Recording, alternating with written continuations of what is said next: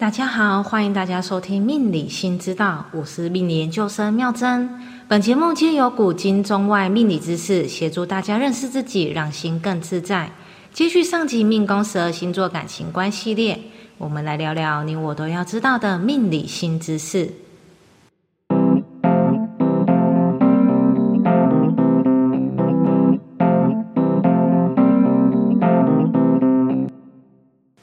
今日命宫星座的主角是命宫水瓶座，一样在节目正式探讨前，要先来定一下什么是感情观，会从四个角度来分析。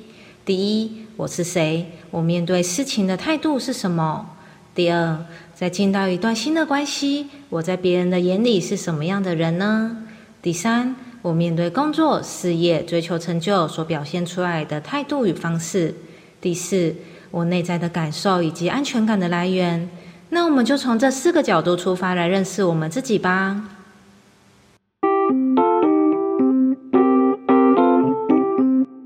当我们提到水瓶座，有人会说不理解水瓶座在想什么，也常常联想到独特、古怪、有个性之类与众不同的特质。但是很少人会说水瓶座难相处。今日我们就要来聊聊让人想一探究竟的命宫水瓶座。在占星这门学科中，要了解一个人到底聪不聪明，要看水星在什么星座与宫位。在双子座那集，我们有说双子座的孩子很聪明，而让历代占星研究者认证聪明的星座，除了双子座，还有处女座及水瓶座。如果听众朋友们喜欢这个主题，妙正在找时间整理一集水星在双子、处女、水瓶三个星座的比较。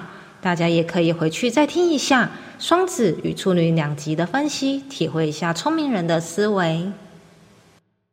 此刻要回到我们今日的主角命宫水瓶座。水瓶座特质友善，重视群体关系，有创意，不排斥接受新知识，也愿意为社会奉献。这份我想运用我的独到见解为大众服务的特质，与人类图里的个体人觉知回路中的通道一八。有着相似的概念，我们可以借由这条通道一八，更认识我们的水瓶座。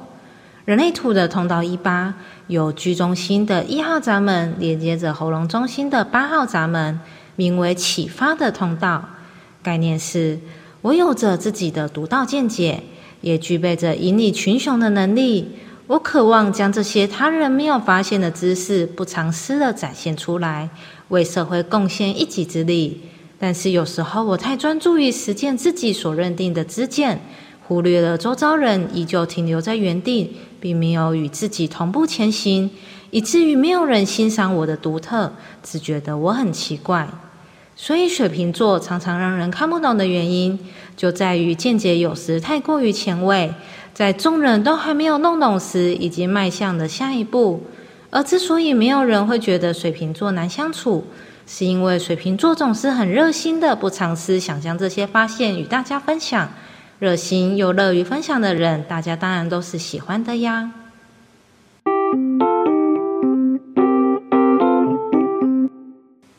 命宫水瓶座进到一个新的环境，会展现出什么样的样貌呢？要了解命宫水瓶座进到一个新的群体与新的环境所展现的样貌，就要看对宫星座狮子座。狮子座的特质亮眼，容易被看到，能吸引到群众的目光。而鹤立鸡群、超脱凡俗的命宫水瓶座，进到一个新的群体，运用狮子座特质，可以迅速的让大家感受到独具一格、不同凡响的一面，如此光彩夺目，让人好想与你认识，想知道你在说什么，你所说的话、一举一动，都让人感到津津乐道。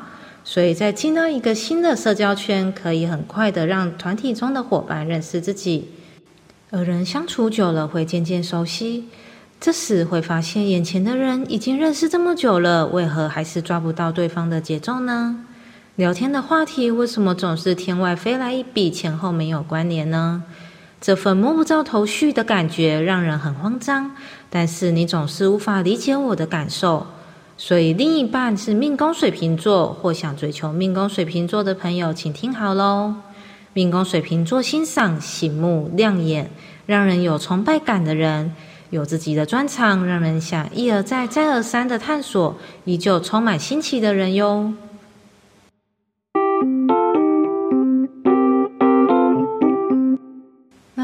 水瓶座面对工作、事业及追求成就，会展现出什么样的态度呢？要了解命宫水瓶座面对工作、事业及追求成就的态度，就要看天顶星座天蝎座。从上一集天蝎座的专题，我们知道天蝎座拥有敏锐的洞察力，能快速适应周遭的环境。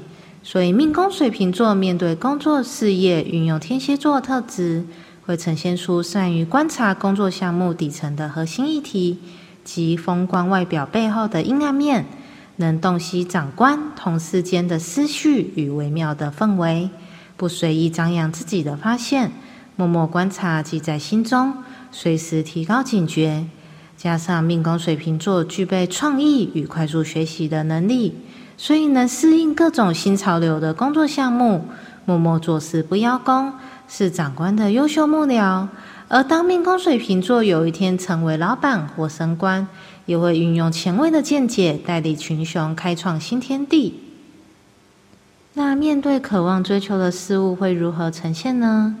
对于独树一帜的命宫水瓶座，喜欢追求冷门、神秘、非大众一窝蜂追寻的事物，也希望这些新奇的发现能与大家分享。当然，如同前面所说的，这些见解有时太过于超前，旁人很难理解。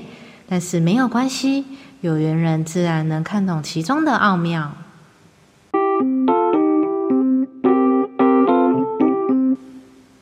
那我们现在知道命宫水瓶座的特质，也知道进到一个新的环境、新的群体所展现出来的方式，以及面对工作、事业及追求成就所展现出来的态度。那我们现在就要进到我们节目的核心，探讨命宫水瓶座的内在感受及安全感的来源。要了解命宫水瓶座的内在感受及安全感的来源，就要看天底星座金牛座。金牛座的特质温和、稳定、好相处，有点小固执，只对自己认定有价值的事物展现出积极的一面。那古灵精怪的命宫水瓶座内在有颗金牛座的内心会如何呈现呢？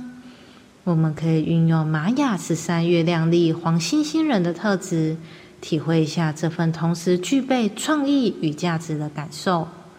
黄星星人如同艺术家，有独特的品味与美感，处事优雅，灵感丰富，重视内在的感受。因为有着自己专属的美学与评断事物价值的标准，所以对未达标准者会有一点小挑剔，有时也会加以批判。从黄星星人的特质中。我们理解到，命宫水瓶座的内心住着一位艺术家，有着一套评断价值的准则，而这个准则要凌驾在一定程度的美感之上，不但要好看，也要保有从容，展现出自在的一面。说到这里，应该会有听众朋友想说：“我身边的水瓶座朋友看起来都很朴素呀。”那是因为他对美学的体现不是装扮自己，而是呈现在作品上。